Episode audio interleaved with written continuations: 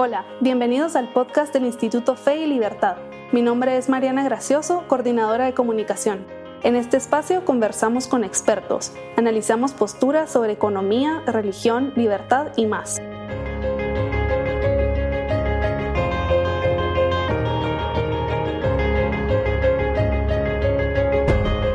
Bienvenidos a un nuevo episodio de Entre Amigos. Estamos acá con eh, Tomás Dougherty, y con Juan Antonio Solares, quien dirigirá esta entrevista.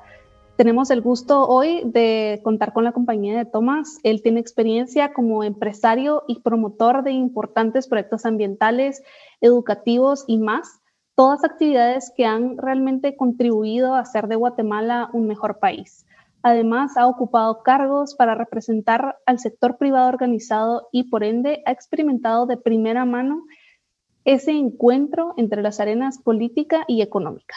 Además, eh, nos acompaña Juan Antonio Solares, él es filósofo, exdirector del Michael Polanyi College en la UFM y miembro del Instituto Fe y Libertad, y también es quien dirigirá esta entrevista. Muchísimas gracias a ambos por estar con nosotros hoy. Gracias, Mariana. Gracias, eh, Mariana. Tommy, qué gusto platicar hoy. Eh, yo creo que le vamos a sacar mucho provecho a escuchar sobre tu experiencia y que nos contes un poco sobre los proyectos en los que has estado involucrado. Eh, para iniciar, nos encantaría escuchar un poco acerca de tu trayectoria eh, profesional. Gracias, Juanis, y buenísimo. Esta es una, una plática de, de, amigos, de conocidos y, y, sobre todo dentro de un formato de una iniciativa tan, tan buena como es el Instituto de Fe y Libertad. Eh, mira, yo, yo regresé graduado de la Universidad de Lehigh en Pensilvania, Estados Unidos, con un título de ingeniero industrial aguate. Durante varios años pues, no hice nada más que trabajar en la planta, pues esta está a 45 kilómetros de la ciudad y era casi imposible involucrarse en cualquier otra actividad. Pero cuando ya me trasladé a la ciudad, ya comencé a participar y a meterme a cosas y a participar en otras actividades. Eh, entre estas fui miembro del Club Rotario por varios años, eh, fui director de la Unión Solidarista Guatemalteca, ingresé en el 99 a Cámara de Industria, en la gremial de industrias extractivas, que antes se llamaba gremial de minas, y luego pasé a la junta directiva de la misma, culminando con la presidencia en el periodo 2007-2009. Son dos años de presidencia. A partir de entonces también he participado en otras juntas directivas como Helps International, eh, el Centro Guatemalteco de Producción Más Limpia, eh, la Asociación de Amigos del País y algunas otras más. Y finalmente, también durante varios años ya he servido en la Junta Directiva de Progreso, de la cual hoy soy su presidente. Buenísimo. Pues definitivamente es una trayectoria con muchos puntos de, de contacto con varias áreas de la sociedad guatemalteca y eh, para comenzar, tal vez eh, regresar con esa perspectiva de, Estados Unidos, eh, habiendo visto tantas cosas que pues que en Guatemala obviamente no se dan tanto por, por, la escala del país como porque somos pobres. ha haber sido difícil regresar para incorporarse a las labores industriales en el campo, en la planta que está lejos de la ciudad pero ahí, ahí lograste desempeñarte bien, pues, y, conectar bien con los, con los compañeros de trabajo y todo. Eh, ¿Qué aprendiste ahí eh, y específicamente qué aprendiste de los trabajadores en la planta? Mira, si te referís a dejar esa linda vida de universidad y pasar a la vida profesional, sí, obviamente que es el cambio. Pero, pero la verdad es que eh, para mí la, incorporación a Guatemala de regreso no fue difícil, a pesar de haber estado estudiando allá, siempre me mantuve muy cerca, muy, muy en contacto con, con, Guate eh, y siempre cerca de, del corazón. Eh, la incorporación profesional, es decir, tratar de incorporar el título aquí, sí traté, cuando vi lo que era, ni siquiera seguí, eh, realmente no, no valía la pena. Pero eh, en cuanto a la incorporación, digamos, de, de, uno al sistema y a todo eso, la verdad es que muchos tuvieron que ver mis sueños cumplidos de trabajar en una planta de cemento. Y yo siempre digo que ese trabajo fue la verdadera universidad, o sea, que lo otro fue estudiar un montón de, de materias y otras cuestiones, pero donde uno realmente aprende es haciendo. con esos conocimientos eh, básicos. Y además de aprender sobre los temas pertinentes del trabajo, pues las personas me enseñaron o me reforzaron muchísimas cosas. Por ejemplo, que el trabajo sale mejor si se planifica bien y que mientras más comunicación se dé, mejor es el resultado. El buen trato a las personas, a todas las personas, fomenta las buenas relaciones y se obtienen así logros de mayor calidad. Además, estos también son, estas buenas relaciones son clave en el largo plazo. Aprendí que aunque no todos son expertos, las personas tienen buenas ideas y dialogando se llega a mejores soluciones. Hay que saber escuchar, es quizás la lección aprendida. Y finalmente, y lo más eh, relevante, es que queda claro que actuar siempre correctamente, con una base sólida de principios y valores, es lo que trae los resultados y las consecuencias positivas en la vida. Buenísimo.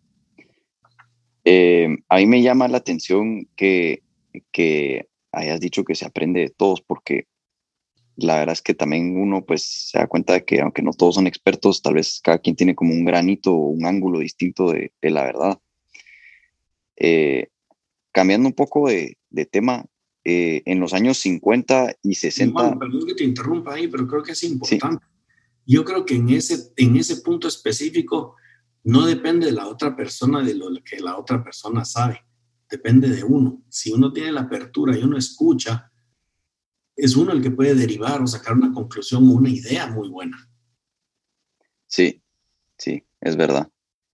Em, pues decía que, cambiando un poco de, tema, porque yo creo que a mí, a mí me, apasiona mucho el, tema de, cómo puede uno escuchar y, dialogar, pues obviamente soy filósofo, ¿verdad? Entonces, mucho de lo que yo aprendo implica el diálogo. Pero eh, cambiando un poco de tema, había una teoría eh, que se proponía en, esas décadas, eh, siguiendo el modelo como de, creo que el nombre correcto es industrialización por sustitución de importaciones. Eh, y según esa teoría, básicamente había que ponerle barreras a los productos que no se produjeran internamente para producirlos nacionalmente. eso fue un poco cambiando cuando el mundo vio el ejemplo de los tigres asiáticos y se dieron cuenta de que realmente la mejor protección era el libre comercio. Eh, pero, ¿qué efectos buenos y malos tuvo ese, e, esa política pública eh, en el sector industrial en Guatemala? Mira, el modelo de industrialización por sustitución de importaciones eh, fue por los años 50, 60. Y así como todas las teorías o las modas, viene, pasa y sale, ¿verdad? Yo, yo, yo creo que, que Guatemala tenía una historia industrial y económica de mucho antes. El progreso, por ejemplo, eh, fue fundada en 1899 y, y, desde entonces se está echando punta, como decimos en Guate. Pero en general, aunque se afirme lo contrario en muchas publicaciones y mucha gente que grita mucho, el sector industrial de Guatemala, con algunas excepciones que hay que sacarlo, no ha tenido más protecciones que los países con los que compite. Y en los momentos en que, por decirlo así, la protección estaba de moda, eh, es cuando suceden estos casos. El comercio libre es sin duda la mejor estrategia. Lo han demostrado hasta cierto punto los tigres asiáticos y lo han demostrado otras partes del mundo aunque realmente no se ha llegado a dar eh, como la teoría dice. Pero es importante también que los subsidios que algunos países usan como herramienta y otorgan a sus procesos industriales se transparenten y se resuelvan en las negociaciones bilaterales. Porque si no, se da una competencia no libre, no, no similar, no, no, en los, no en los mismos términos. Y eso sí puede llevar a ventajas eh, asimétricas, le dicen en los tratados, contra eh, los otros países. Yo soy un convencido que las inversiones industriales le hacen bien a los países, pues son de largo plazo y buscan, por tanto, ¿verdad? Personas calificadas en, los, en quienes se invierte fuertemente. Y esto trae obviamente un efecto de inversión en capacitación, en educación, en los distintos procesos, etcétera, de beneficio para, para, para el país. Con escasas excepciones, todos los países que hoy son desarrollados atravesaron o están en una etapa industrial intensa. Son muy pocos, Singapur podríamos decir que no, pero en general todos pasaron por una etapa industrial. Yo no quiero caer en afirmar que así han sido todos, pero pienso que esta afirmación, valga la redundancia, sobre la industrialización no se ha comprendido o no se ha apoyado como debería haberse hecho desde el sector público a lo largo de los años. Tampoco, y debo decirlo, desde el sector industrial hemos logrado incidir para que la importancia se comprenda. Dicho de otro modo, no le hemos vendido bien. Un elemento clave de todo esto es lo que se enseña en colegios y universidades. De un tiempo para acá, la narrativa y el material didáctico han tenido un cambio de contenido, de positivo a negativo en cuanto a las empresas, en cuanto a la imagen de las empresas. La opinión generalizada y lo aprendido en las instituciones educativas, pues de plano que influencia las políticas públicas que saldrán. Claro, pues las personas salen con, con esas, con esas ideas. Y tal vez una, una reflexión aquí. En el mundo se habla muchísimo de derechos y derechos y más derechos, pero no se habla de obligaciones o se dejó de hablar de las obligaciones. Se vende que todos tienen derecho a tener, a tener cosas, pero no se enseña con la misma fuerza la manera correcta de conseguirlo. Por ende, las personas siguen demandando tener más cosas a los gobiernos y estos a su vez se entrometen más en los asuntos económicos en los países con la excusa de la equidad, de, que todos tengan todo, etcétera, etcétera. Yo no quiero con esto decir, y quiero dejarlo muy claro, que los gobiernos no tienen ciertas funciones que deben cumplir y que deben hacerlo bien, y que los ciudadanos deben tener ciertos servicios y prestaciones que no los puede dar sino el gobierno. Pero no quiero decir tampoco que el bienestar económico deba depender de un gobierno cuando no se toma en cuenta al individuo, su vocación, su deseo, su trabajo, sus ganas de, echar punta, pues, ¿verdad? Sí. Eh, y finalmente yo veo que Guatemala, con honrosas excepciones, no cuenta con planes de largo plazo como país que promuevan un desarrollo sostenible. Eh, las políticas públicas que tenemos son mayoritariamente de, mayoritariamente de corto plazo. Sí. Y eso, eso es algo sobre lo que debemos eh, trabajar realmente. Sí. Te pongo un ejemplo, la posición de Plan, que es la Secretaría General de Planificación. Ah, claro. No, debe ser un puesto técnico donde la mejor persona que pueda ocupar ese puesto de acuerdo a los requisitos del puesto pueda estar ahí 20 años y ser realmente esa, ese, ese guardián de esos planes de largo plazo para el Estado guatemalteco. Buenísimo. La verdad es que eh, pensando un poco en, en, el, en esa pregunta sobre qué rol debería tener el gobierno, en los 60 empezó el, conflicto interno armado en Guatemala con una ideología inspirada en una ideología marxista-leninista, eh, pues que proponía, bueno, sigue proponiendo la, eliminación de la propiedad privada eh, y que es hostil, hostil a cualquier tipo de, propiedad. Eh, la guerrilla pues, secuestró empresarios, dinamitó infraestructura, invadió tierras y entre otras barbaridades. Eh, ¿qué, ¿qué, efectos tuvo el conflicto armado en la sociedad guatemalteca? Mira, eh, primero que nada es realmente condenable que se haya dado un enfrentamiento armado de, ese, de esa longitud. los efectos son bien conocidos. Luego de este enfrentamiento, pues nos queda una sociedad dividida y herida.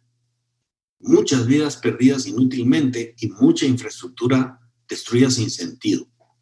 En fin, recursos desperdiciados, pues ha habido que reconstruir en vez de usarlos en construir. Eh, ¿Cuánto le ha costado al país en retroceso esa reconstrucción de los daños causados por este enfrentamiento armado versus lo que hubiese podido hacer con esos mismos recursos para avanzar en su progreso? Y aquí cabe preguntarse, ¿qué, perseguían los guerrilleros? Pues en los 33 años de enfrentamiento, Guatemala tuvo, todo tipo de gobiernos, eh, con crisis, con crecimiento económico, con tragedias y con más cosas. Y aún así, los delincuentes persistían en su, en su rollo, como se dice en Guate. ¿Cuál era realmente el objetivo entonces? Sin embargo, al finalizar este enfrentamiento con la firma de la paz, los vencidos militarmente, y aquí debo agregar que con la complicidad de personas locales e instituciones extranjeras, narraron la historia como quisieron y mantuvieron una influencia en lo político y en lo social. Aparentemente, o es claro, que les interesaba mantener vivo el conflicto, pero de otra manera y usando otras tácticas. Y esto ha hecho que lo que un país necesita luego de un enfrentamiento de este calibre, que es la reconciliación, haya sido tan visible, tan difícil o ni siquiera se ha, ni siquiera empezado a trabajar.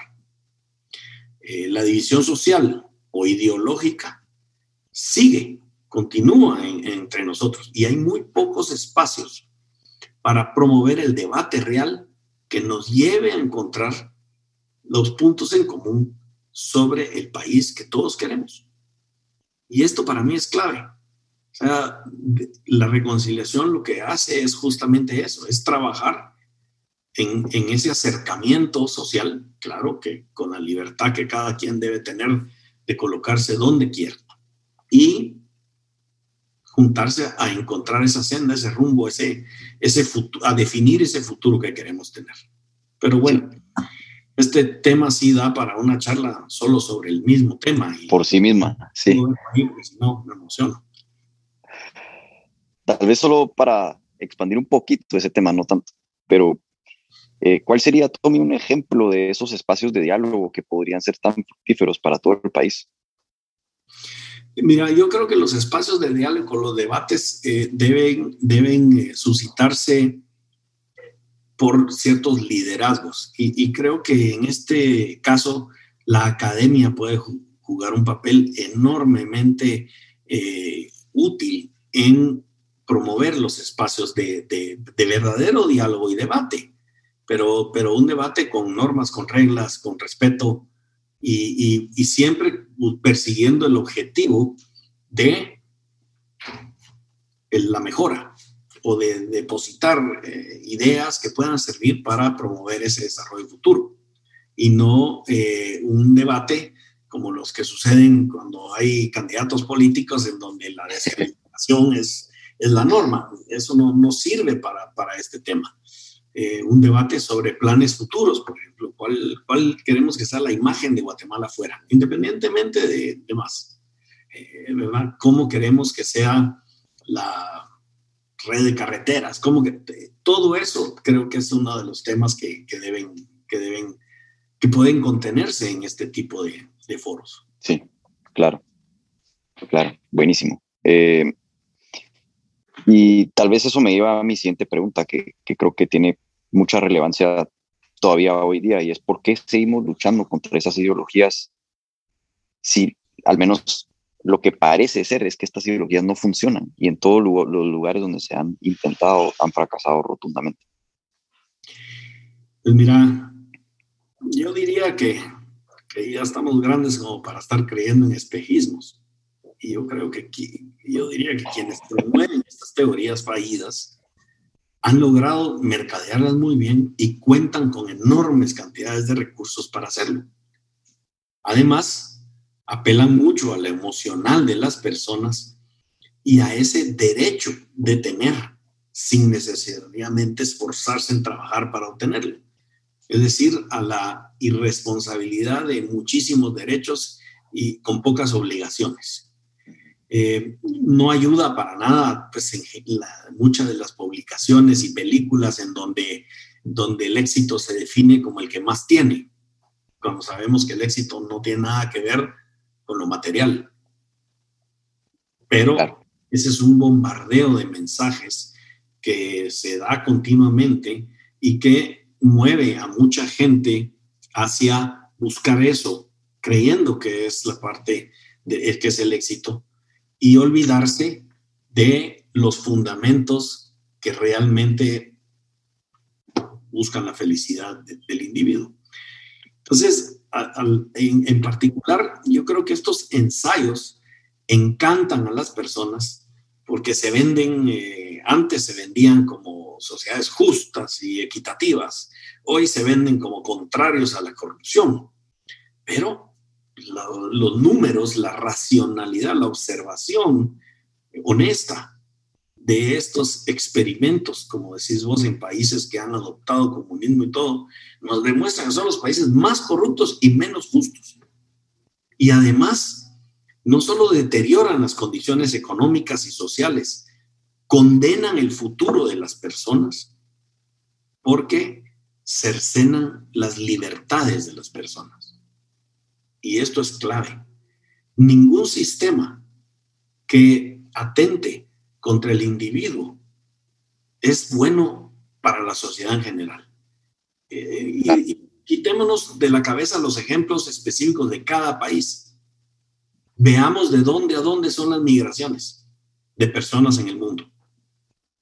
Y ahí está la clave clarísima de lo que, de lo que estás eh, diciendo. O sea, la gente migra de países con menores oportunidades, con condiciones de inseguridad, o con poca visión de desarrollo hacia países con mejores oportunidades, mejores condiciones humanas y sobre todo con mayor desarrollo económico. Donde tratan mejor al individuo es a donde la gente quiere ir. No al revés. Sí, aún así sigue impactando que, que, la memoria es tan corta cuando hace menos de 30 años estaba, no va a ser otra vez un poco más, pero estaba eh, Alexander Solzhenitsyn eh, dando su discurso sobre el comunismo aquí, aquí mismo en Harvard, aquí cerquita. Que, que... Pero, en fin, eh, a mí me, también ese es otro tema para otro. Me extraña de, de, de, que eso siga así, ¿verdad? ¿Vos por qué? Sí y más adelante, si querés, lo, lo, platicamos, pero, pero yo creo que el hecho de que un país no sea socialista o comunista, también hay que ver un poco profundamente qué es, no necesariamente es capitalista o totalmente libre. Claro, sí. Y bueno, ahí está el ejemplo de Rusia. Eh, y muchos políticos o extranjeros, tal vez muchos académicos incluso, eh, a veces sugieren que lo mejor para el país es una buena dosis eh, de, como de, socialismo o comunismo. Eh, ¿Qué podemos hacer para aclararle a la gente que piensa así que esto no funciona? Mira, no podemos negar que en el mundo, como lo dije antes, estas teorías se han vuelto muy populares. No podemos negar que también tienen una dinámica interna en Guatemala. Eh, yo he vivido la transformación, yo he vivido el coco wash, si le quisiéramos poner así, de, de, de, muchas personas, eh, de profesores, eh, catedráticos. O sea, no es el mismo profesor que se ha transformado, es una nueva generación de profesores que entran con estas ideas. Eh, lo curioso es que, es que se ha vuelto tan común que pareciera como una consigna de lograr esa transformación y no que sea algo sencillamente producto de, de, la dinámica social. Y entonces vos hoy ves activistas en vez de profesores. Y, esos son los que están enseñándole a los muchachos en, en los colegios o en las universidades pero también esos son papás de, de hijos que están creciendo con todas esas teorías eh, equivocadas. Y, si tuviésemos que resumir un poco, vemos que en muchos casos para ellos el fin justifica los medios. Y, esa es una manera de, de identificarlos. De fuera vienen ideas y recursos provenientes de personas que están convencidas, pero, ojo, de personas que normalmente viven en países no socialistas o comunistas. Sí. Los recursos no vienen de, de, esos países. Claro, podríamos decir que Cuba influye por aquí, que Venezuela también manda recursos para algo, pero la mayoría de los recursos que vienen para ese activismo nefasto, para la transformación de costumbres en la sociedad, para eh, lavar las ideas en el coco o para convertir a la sociedad en un ente puramente emocional y no racional, vienen de gente que vive en países que no son socialistas o comunistas, que se aprovechan de la situación o del, digamos, de la libertad económica de esos países para enviar recursos y estar cerruchándole el piso al mismo sistema donde viven. Son maestros en confundir a la gente, ¿verdad? Pero también muchos de los recursos vienen de tontos útiles. Y los tontos útiles también viven en esos países, eh, no socialistas o comunistas, pero no profundizan en lo que les venden y se van de boca con una linda imagen emocional y dan el cheque. Ajá. Yo creo que es importante regresar la discusión al plano racional, al plano de las ideas. Pero no es solo en las discusiones sobre políticas públicas y los planes de futuro del país, también es en las aulas. Ahora, entiendo la dificultad, ¿verdad? En las aulas se ha vuelto complicadísimo y hay que volver a llevar esto. Sin embargo, puedo también entender a los idealistas que creen que estas teorías son la solución para problemas que no se han resuelto. Y aquí regreso un poco al punto que hice la, anteriormente, y es, existe una confusión que en Guatemala hay un sistema de libre mercado y capitalista funcionando. Con la cantidad de regulaciones, de intervenciones del Estado, aquí más parece un sistema mercantilista no uno de libre mercado y capitalista. Eh, hay chorros de tinta diciendo, no, que el capitalismo no funciona porque aquí en Guatemala no sé cuántos y no sé qué. Pero es mentira. Están usando el concepto otra vez para seguir incidiendo en esa transformación. Pero tenemos que reconocer eso. Y, y para darnos cuenta, pues basta ver a dónde se dirigen más del 80% de los recursos del presupuesto del Estado. Ahí está claro. Sí. Eh, y tal vez como para seguir escarbando un poco en este tema, ¿cuál es el rol que juegan los empresarios eh, en todo este diálogo y en este como tira y afloje de, la sociedad? Mira, eh, al hablar de responsabilidad cívica o del rol en la sociedad, yo creo que no podemos diferenciar a los empresarios de los demás ciudadanos. El empresario es una situación, es, es alguien que tiene una empresa, un, siempre se dice, un, taxista que es dueño de su taxi y presta un servicio, ¿verdad? Alguien que tiene una tienda o alguien que tiene una empresa grande, un restaurante o un medio de comunicación. Todos son empresarios. Entonces yo creo que no hay que distinguir eh, la responsabilidad cívica de los empresarios versus la de los demás ciudadanos. Todos tenemos responsabilidades cívicas que debemos cumplir para obtener los derechos. Claro, hay derechos inalienables, pero todo el resto de derechos hay que trabajar para obtenerlos, para lograrlos. Los empresarios, como cualquier ciudadano, deben participar en lo político si sienten el llamado y si así lo deciden. Pero esta participación la tienen que hacer desde las instituciones establecidas para este fin en la ley. Eh, lo político en lo político, lo empresarial en lo empresarial. Una clara necesidad del país es contar con instituciones políticas sostenibles, de largo plazo y con la suficiente meritocracia para otorgar las oportunidades a sus miembros. Es muy importante que estos partidos tengan muy bien definida su ideología, porque eso es lo que debe atraer y aglutinar a los correligionarios, y no una persona, un líder, un caudillo, como pasa actualmente. Sí. Yo sí veo necesaria una transformación de ahí. Y el empresario que sienta el llamado o que quiera, bienvenido a participar en política, pero ahí, en las instituciones de la ley. Sí, en su debido ámbito, pues, digamos. Así es. Eh, y eh, ¿cómo, fue tu experiencia involucrándote, digamos, en el sector eh, privado organizado, como para influir en, en, este, en una parte del ámbito cívico?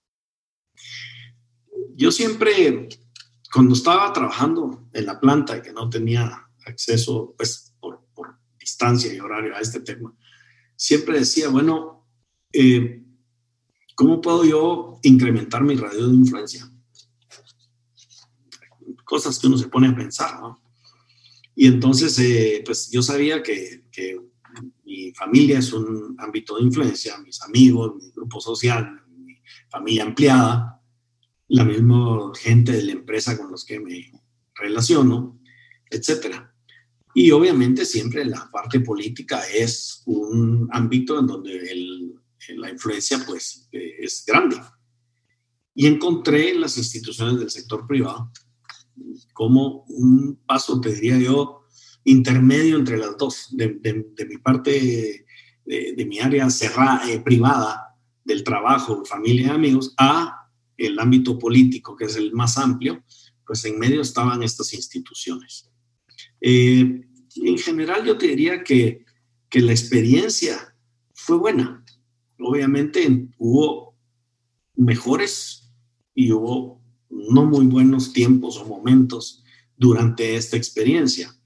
Eh, los mensajes en general que se trasladaban eh, principalmente a la parte política, al ejecutivo o al legislativo, eran propositivos, aunque hubo que dar mensajes de crítica y comunicar a la población sobre situaciones específicas, ¿verdad?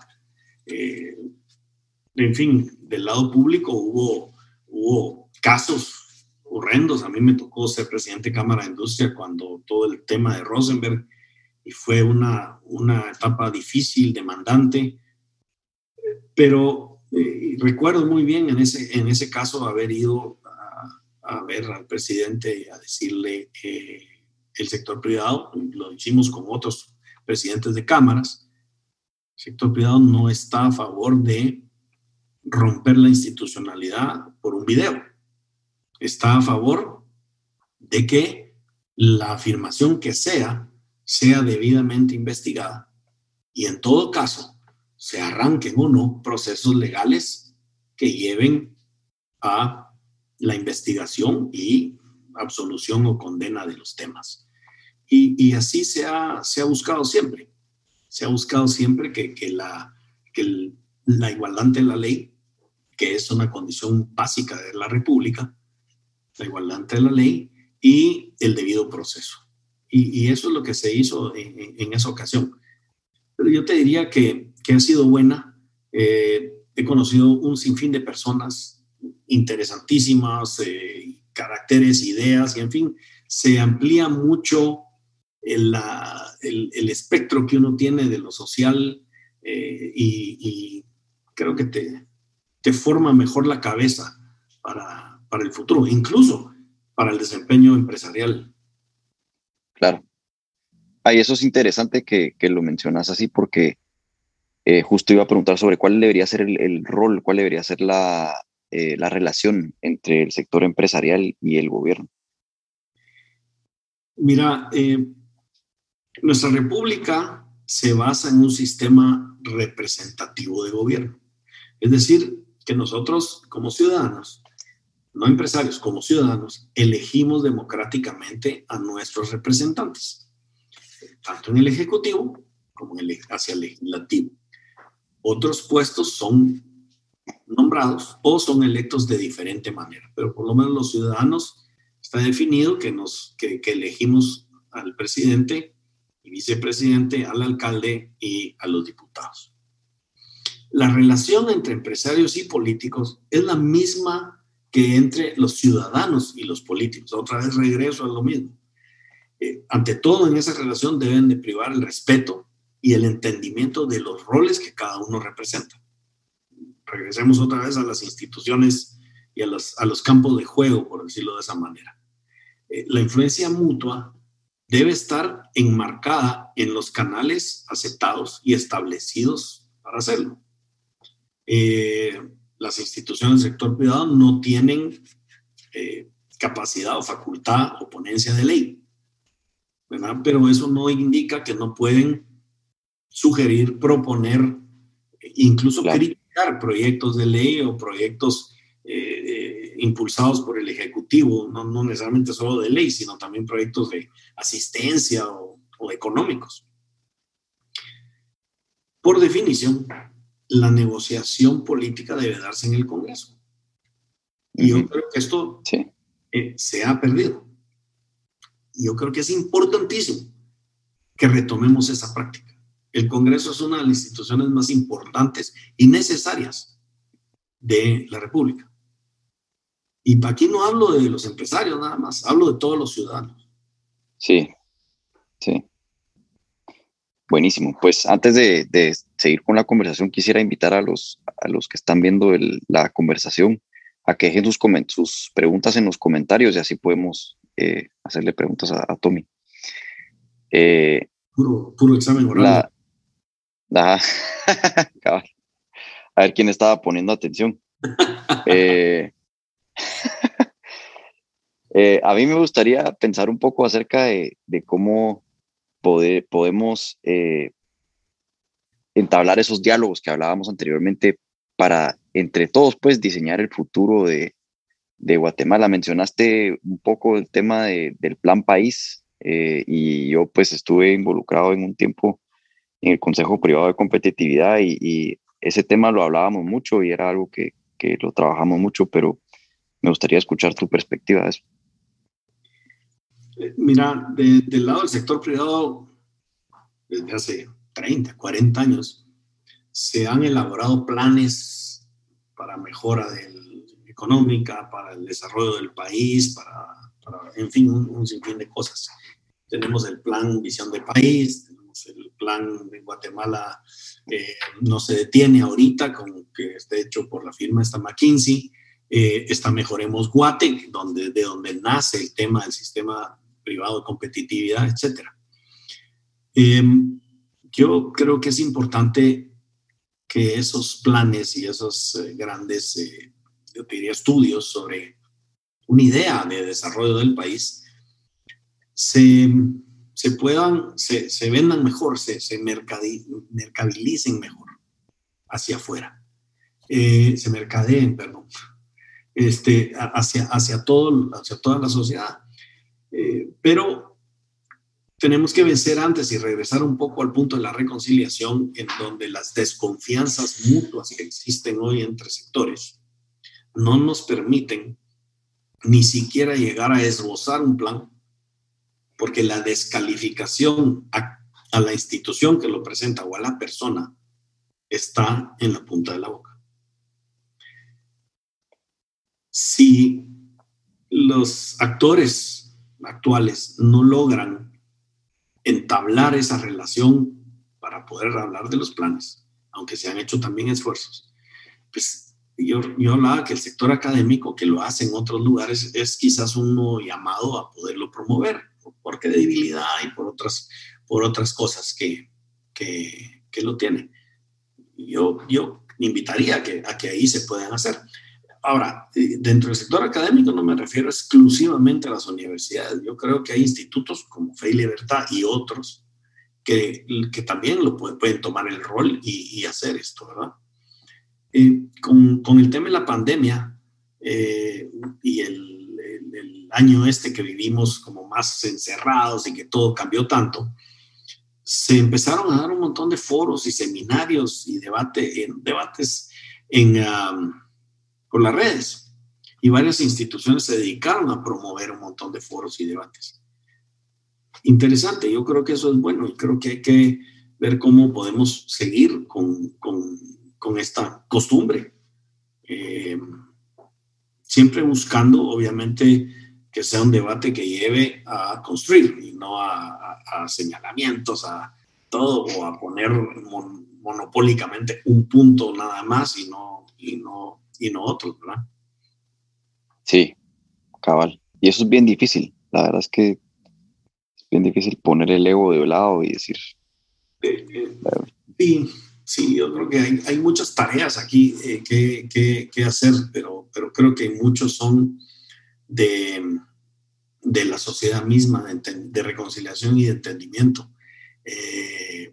yo apuesto a que a que si hablamos sin cámaras y, si no, y no por los medios y no por las redes, sino de frente y sin cámaras, eh, la población guatemalteca en general eh, se va a poner de acuerdo mejor de lo que creemos. Sí, en los temas principales de desarrollo. En el cómo ejecutarlos vendrán las diferencias, pero creo que en el cómo es donde más eh, opciones hay de una variedad de rutas o de, rutas alternas eh, simultáneas, si el que está bien claro. Claro. Sí, ese es uno de esos temas donde cuando, en, la parte del cómo, digamos, que mientras uno más estudia el problema, eh, más se da cuenta que menos sabe cómo resolverlo. a, veces, a veces el experto es el menos indicado, porque ah. está demasiado metido. Y entonces, en las empresas, por eso vienen los consultores. ¿Sí?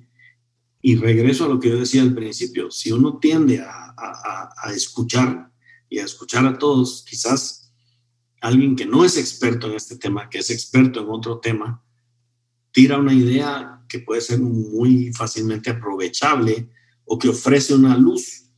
A mí me encanta el dicho de si nosotros seguimos haciendo lo mismo, no vamos a conseguir resultados distintos. Cabal. Y Tommy, ¿quiénes serían ahorita los actores como que más clave serían para, para empezar a armar este diálogo? Mira, yo, yo, yo creo que, que, tal vez usando un término que se usa mucho, creo que hay, hay élites que deberían este, de algún modo listarse y empezar a, dialogar con, ah, con, la claridad de, de que sea, eh, digamos, de que la intencionalidad de la participación sea aportar y no entrar a dividir, a destruir o a imponer, ¿verdad? Eso es uno. Y dos, creo que nosotros en general, con los guatemaltecos, somos bastante introvertidos y nos... y esa introversión nos hace callarnos, aislarnos, encerrarnos, hablar solo con los que nos guste, etcétera, etcétera. Y también nos hace que, eh, de un modo, eh, yo, yo, siempre digo que si el arte de delegar fuera un deporte olímpico, tendríamos un estadio lleno de medallas de oro. Nos hace delegar, hasta cierto modo, eh, ese, ese tema. Y, de un tiempo para acá, casualmente coincidente con la firma de los acuerdos de paz y todo eso, hemos caído en delegarlo en, otros países. Y yo creo que eso es un, golpe a la autoestima eh, comunal, que nosotros no podemos solos. ¿No es cierto? Sí. Claro que podemos solos. Es que no nos hemos dado chance. Yo creo que yo sí, una condición que diría es hagámoslo los de aquí. nadie conoce mejor Guate que los guatemaltecos. Y ojo, por guatemaltecos no estoy diciendo solo los nacidos aquí. Estoy diciendo también los extranjeros que han adoptado este país como su casa. Que de plano tienen un montón de qué aportar y, decir. Pero eso creo yo que, que debería ser, es, es, nosotros lo tenemos que hacer. Sí, Guatemala no se detiene, lo está haciendo una firma que se llama McKinsey y no, no es gente de aquí. De acuerdo, de acuerdo. Es un plan, es una idea, es, es algo muy bueno que ha estado plasmado. La ejecución la tenemos que hacer nosotros. Sobre todo, Cabal. McKinsey lo que tiene que traer es la semilla, pero nosotros somos los que tenemos que darle continuidad para que ese ejercicio continúe. Muchísimas gracias, Tomás y Juanis, por, por habernos acompañado hoy. Esta, esta conversación estuvo muy, muy interesante. Tenemos bastantes comentarios, em, pero por el tiempo tendremos que dejarlos para la próxima. Muchísimas gracias por concedernos esta entrevista y muchísimas gracias a los que nos sintonizaron hoy. Para más información sobre el Instituto Fe y Libertad, su trabajo, actividades y lo que discutimos en este episodio, pueden visitar www.feylibertad.org y nuestras redes sociales en Facebook, Twitter, LinkedIn, Instagram y nuestro canal de YouTube. Muchísimas gracias por acompañarnos. Nos vemos a la próxima. Muchas gracias. Gracias. Eh, gracias por la oportunidad. Yo tal vez quisiera solo dejar una, una, una, un par de reflexiones. Yo siempre he pensado que uno tiene una responsabilidad de aportar en función de lo recibido, no hablo de lo material nada más. Yo creo que involucrarse en los proyectos es una manera de cumplir en lo, en lo anterior y de apoyar al desarrollo de las personas de Guatemala, que Guatemala es un país lindo que se lo merece. Y, y, y, yo creo que nosotros lo que tenemos que buscar más que un impacto sobre el desarrollo económico es el impacto sobre las personas, quienes con libertad y fe en Dios y en sí mismos pueden, pueden contribuir más de lo que piensan a través de su propio desarrollo al crecimiento económico de este gran país. Muchísimas gracias. Felicitaciones a Fe y Libertad. Juanis, muchas gracias. Gracias, Tommy. Gracias. Como siempre, un gusto.